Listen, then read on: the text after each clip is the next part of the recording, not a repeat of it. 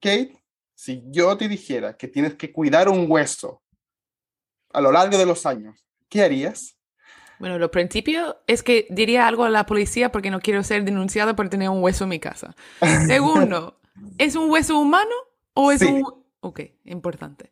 Em, Alguien divino. no, divino de guapo, sino que divino de divinidad.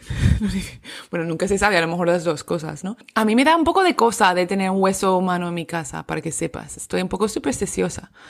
Yo también me muero teniendo un hueso.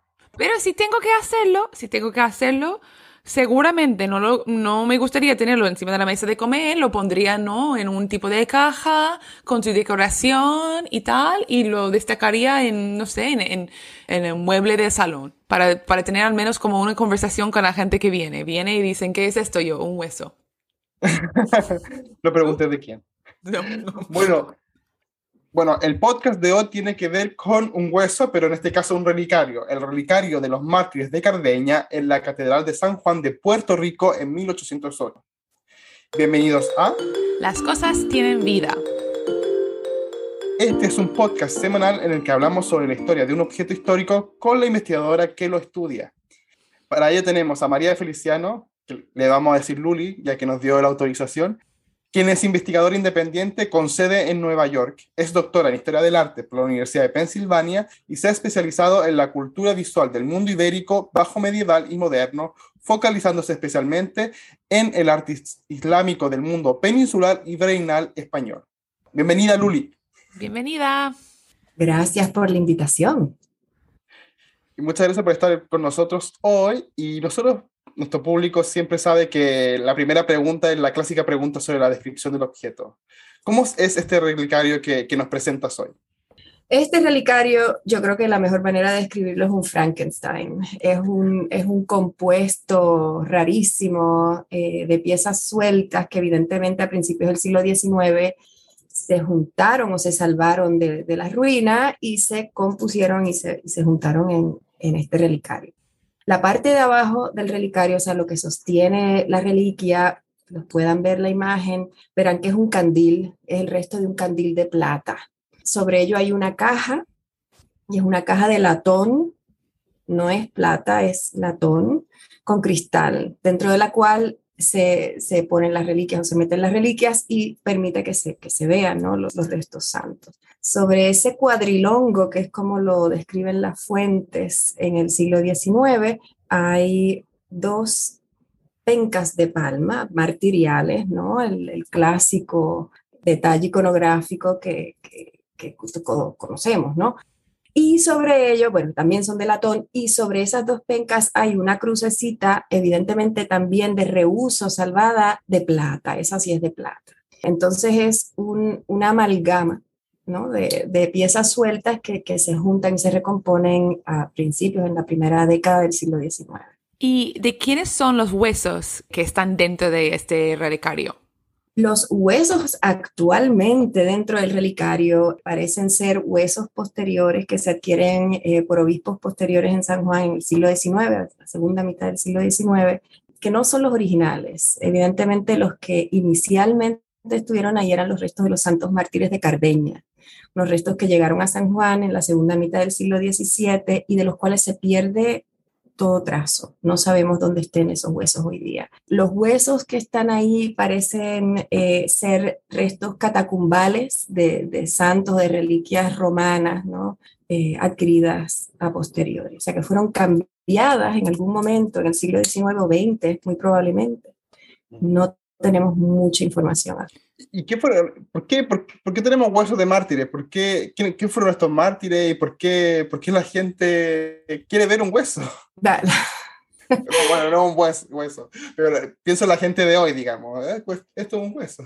Esto es un hueso. Se ha perdido, ¿no? Mucho la, devoción a, a, la reliquia santa y a los restos santos. Eh, en el siglo XVII, que es cuando llegan a San Juan estos restos o los restos originales de los que estaremos hablando, pues era parte de una movida potentísima de devoción postridentina, es decir, después del concilio de Trento, ¿no?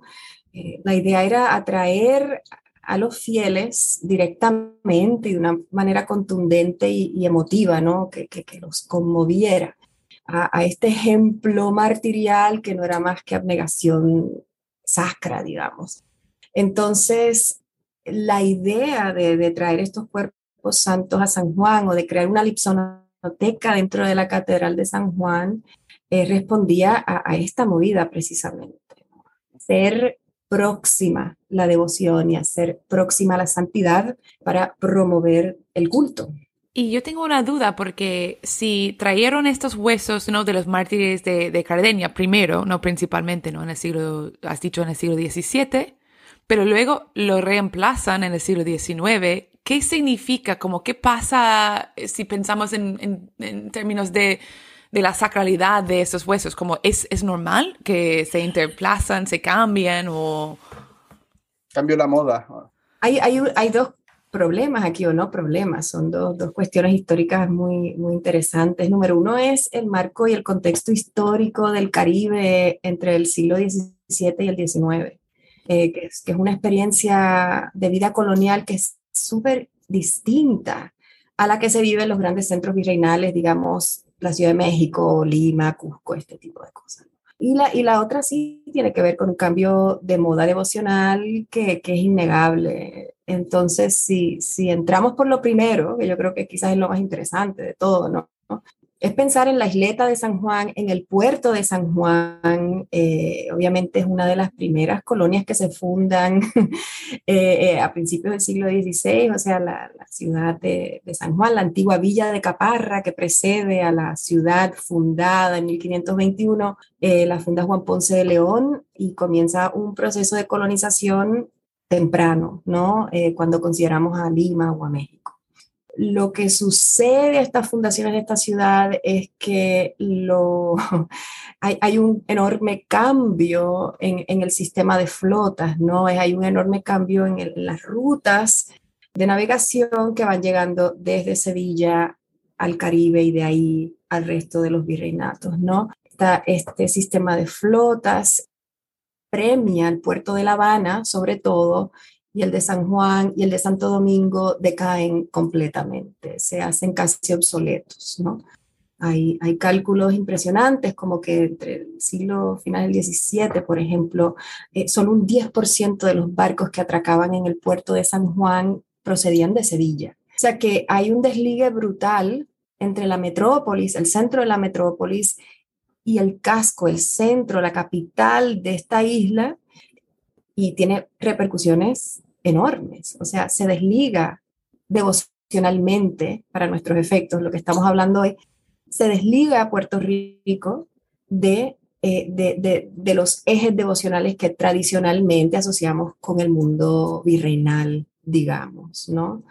Entonces, lo que sí se forja es un tipo de religiosidad que es muy popular, eh, que es muy poco informada por la catequesis desde el principio, se quejaba todo el mundo de que no había curas para poder catequizar, de que no había instrucción religiosa, de que nada de esto pegaba, ¿no? Porque no habían cuerpos que promovieran todo esto.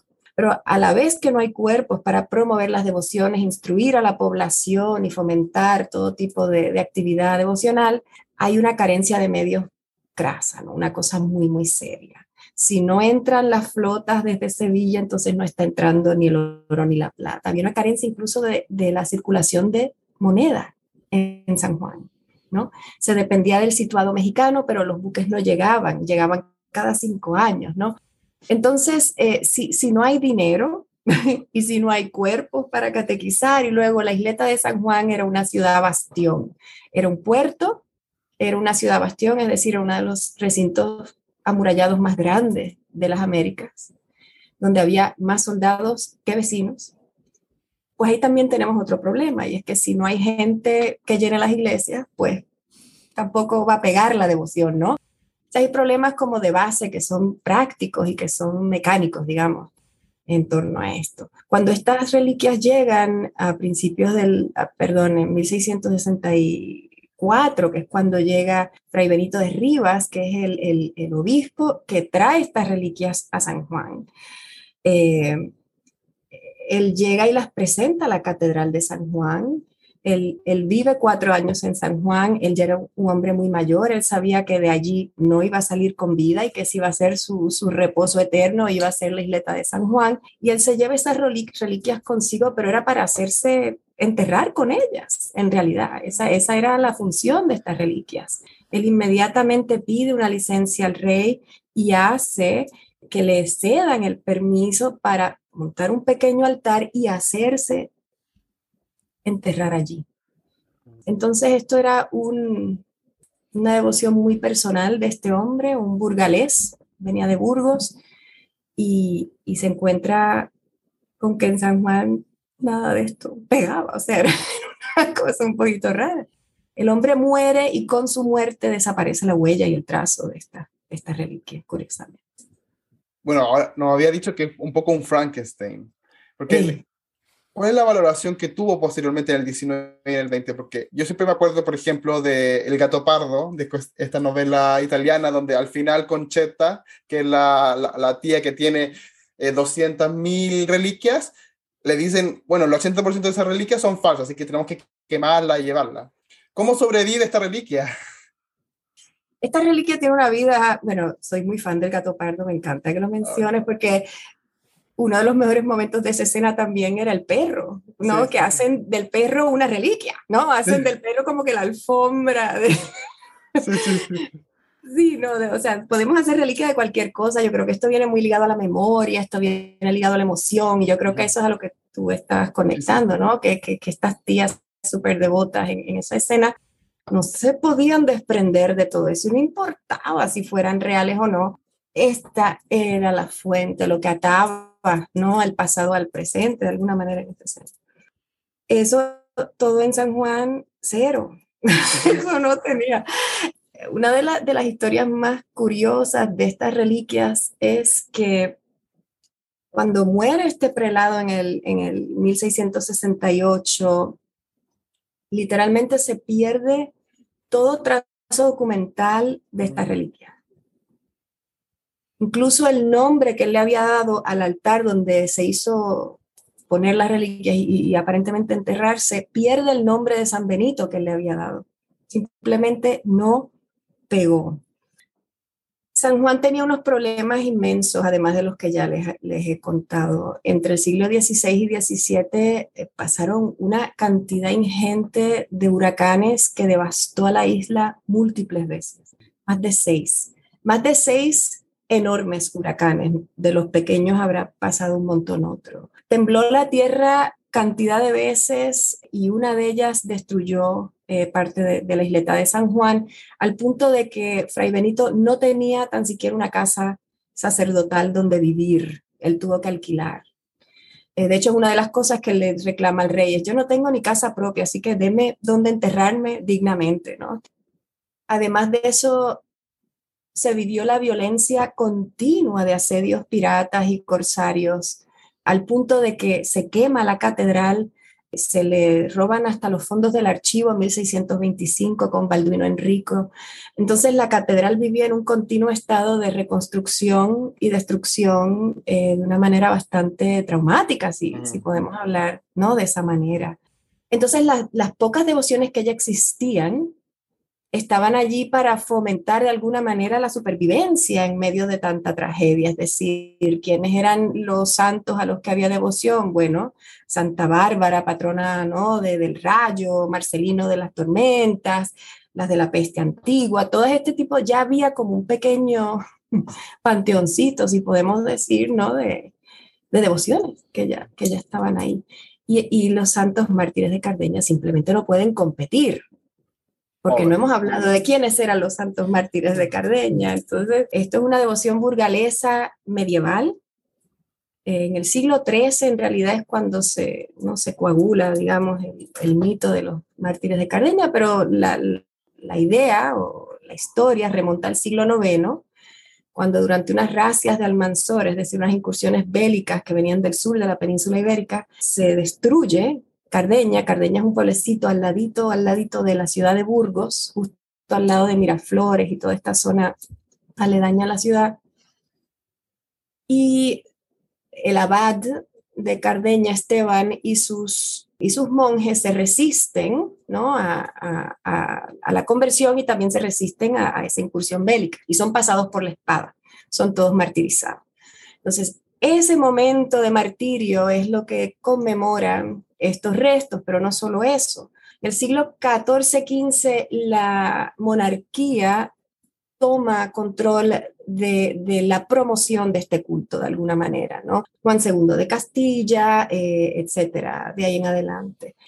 Hasta que culmina en 1603 con eh, la inclusión de los santos mártires de Cardeña en el martirologio romano bajo Felipe III, que es quien tiene el éxito eventual. En ese momento, el auge real y todo esto se que se reparten todos estos restos por muchos cenobios benedictinos a través de toda la península ibérica, colecciones privadas nobiliarias, las colecciones reales de reliquias y todo eso. Entonces hay un momento como de un boom. Eh, sí, hay una, y, así es como llegan a, a, San Juan de Puerto Rico, que son hasta lo que conocemos el único lugar americano donde llegan restos de Cardeña en ese momento. Mi pregunta es, por los materiales y tal, ¿el relicario es del siglo XVII, es de su época y simplemente lo han cambiado los huesos o el relicario es algo, un intento nuevo? ¿no? es un intento nuevo. Sí, es un intento nuevo del siglo XIX. De hecho, había una notita en el documento que, que bueno, a ver, eh, en lo que sabemos del documento, porque el documento fue sustraído del archivo, entonces solo conocemos los detalles por fuentes secundarias. ¿no? que, hasta el siglo XIX aparentemente esos restos estaban en la misma cajita en la que llegaron en el siglo XVII. O sea, nadie les hizo ni un, qué sé yo, altar, nadie les hizo una cajita nueva, nadie, nada. Lo que sí sabemos es que hubo una repartición de restos de esos huesos a las monjas carmelitas que tenían su convento justo frente a la Catedral de San Juan hasta el siglo XX, y ellas eh, reciben restos de, San Esteban muy, muy, muy a comienzos del siglo XIX. Entonces, eso también nos lo dicen los documentos. No hemos podido acceder al archivo de las Carmelitas, bueno, media pandemia y todo esto, pero, pero una de las cosas que quedan pendientes puede ser que lo único que quede de estos huesos esté donde las carmelitas. ¿Por qué? Y aquí yo creo que también hay un detallito interesante, ¿no? ¿Por qué cederle restos santos a unas monjas que están del otro lado, literalmente puerta con puerta, si lo pensamos? La puerta de la Catedral de San Juan casi que da a la puerta de, las carmelitas, ¿no? Ahí puede haber un indicio ¿no? de que estos restos estaban muy olvidados. Eh, se le daban a las monjas porque había garantía de que fuesen ellas las que cuidaran y rezaran y honraran a perpetuidad, ¿no? Y van a estar bien cuidadas. Entonces se le ceden a ellas por, por una razón. Y si alguien que pasa por San Juan de Puerto Rico y quiere ver esta reliquia, ¿es posible verlas o...? Están escondidas. ¿O están las carmelitas están cerradas con las carmelitas? Las carmelitas, bueno, puedes pasar por el convento carmelita, eh, que es hoy día un maravilloso hotel. Una historia muy curiosa, está el siglo XX, las carmelitas se, se mudaron de allí.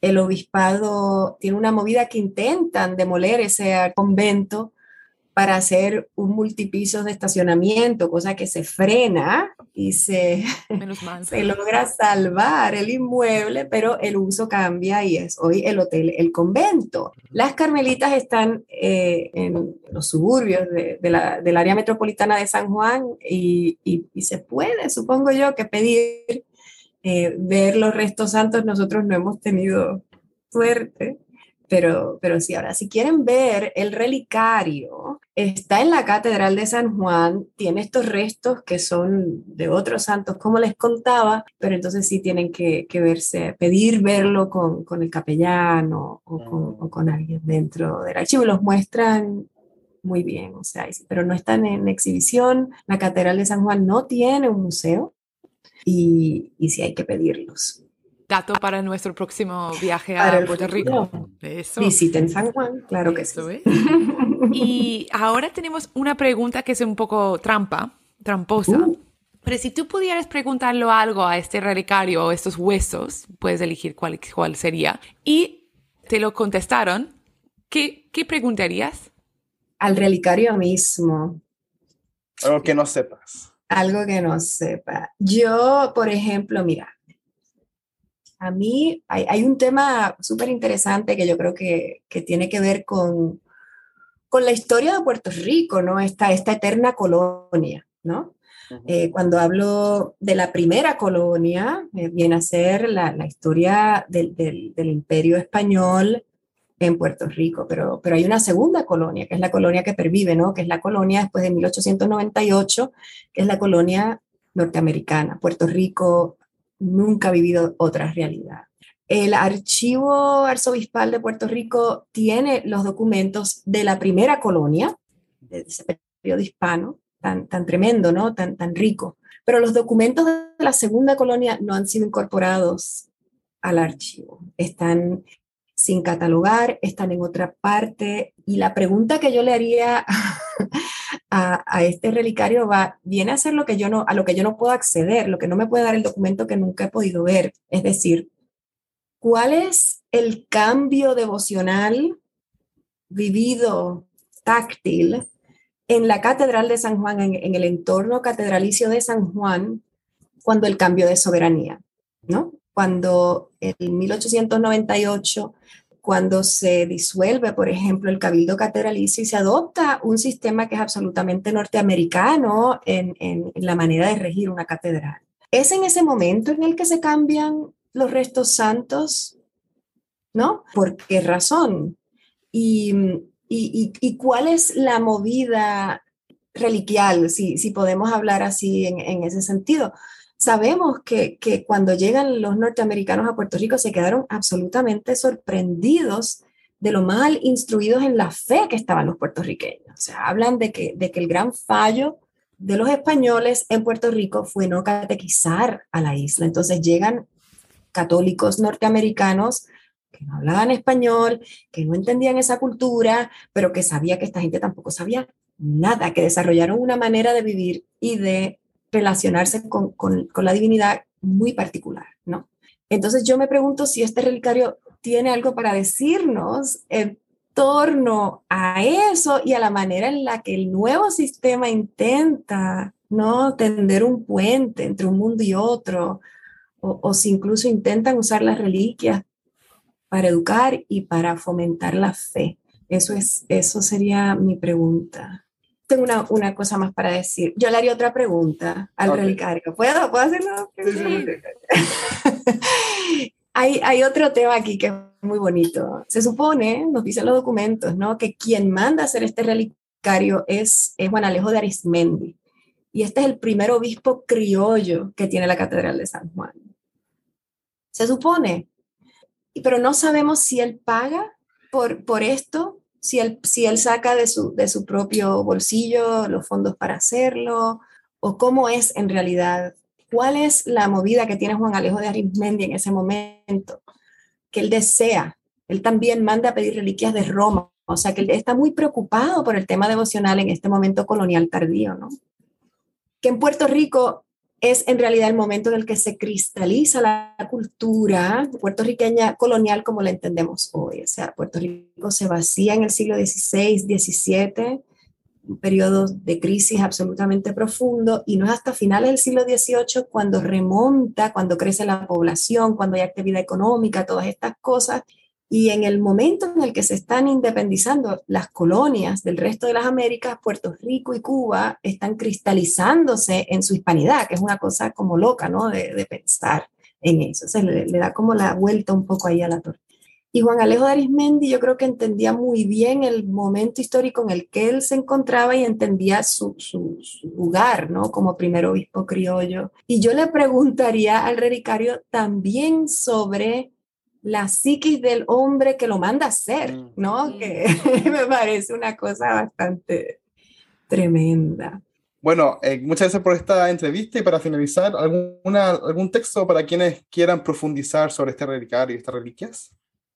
Sí, muchísimas gracias por invitarme a mí. Yo, a ver, sobre, sobre este tema hay muy, muy poco escrito y hemos estado hurgando y hemos estado trabajando para reescribir la historia de la Catedral de San Juan durante los últimos años. Hay un proyecto bastante grande que tomará forma de libro y que saldrá a principios del 2023 o por ahí. Y dentro de ese tomo tengo un artículo con mi colega Escardiel González y estamos hablando, y el tema es en realidad la historia de las reliquias dentro de la Catedral de San Juan, y hay un apartado que, que, está enfocado a esto. En adición a eso, saldrá ya muy pronto, no sé si a finales de este año, principios del siguiente, también un, un artículo escrito por mí sobre esta memoria perdida, ¿no? Y se llama así, la memoria perdida de los santos mártires de Cardeña en San Juan de Puerto Rico y esto saldrá, como les digo, pronto, parte de una colección de, escritos sobre temas de, restos santos y reliquias sagradas en América y en Europa. Pues muchas gracias por contarnos, ¿no? Esta, esta, esas historias tan novedosas, ¿no? Que van a salir a la luz y ya esperamos estos artículos y capítulos del libro. Bueno, ha sido un gozo compartir con ustedes. Muchas gracias. gracias. Ok, José, después de esta buena conversación con Luli sobre esta reliquia ¿no? de los mártires de Cardenia, ¿qué has aprendido? He aprendido muchísimo y cómo uno siempre tiene la noción, y como lo, hemos visto tanto en otros objetos, como por su valoración han subsistido a la historia, ¿cierto? Como que no han llegado hasta ahora. Pero este objeto, que en realidad ha sido olvidado constantemente y que incluso puede ser medio falso, no, no se sabe, qué, llega a nosotros igual, con ese olvido y, cómo ese olvido nos cuenta una historia, ¿cierto? Es que lo que nos planteó finalmente Luli. Claro, y de pensar en la importancia de las personas, ¿no? Este obispo que lo llevó desde Cardeña, de donde era, y luego pensamos también en las personas como Luli que siguen investigando estas cosas para darle otra vez su, su importancia, para ayudarnos a entender esa sociedad o esas sociedades puertorriqueños. Por eso es súper interesante de pensar en esos personajes que, que, nos ayudan a entender este objeto.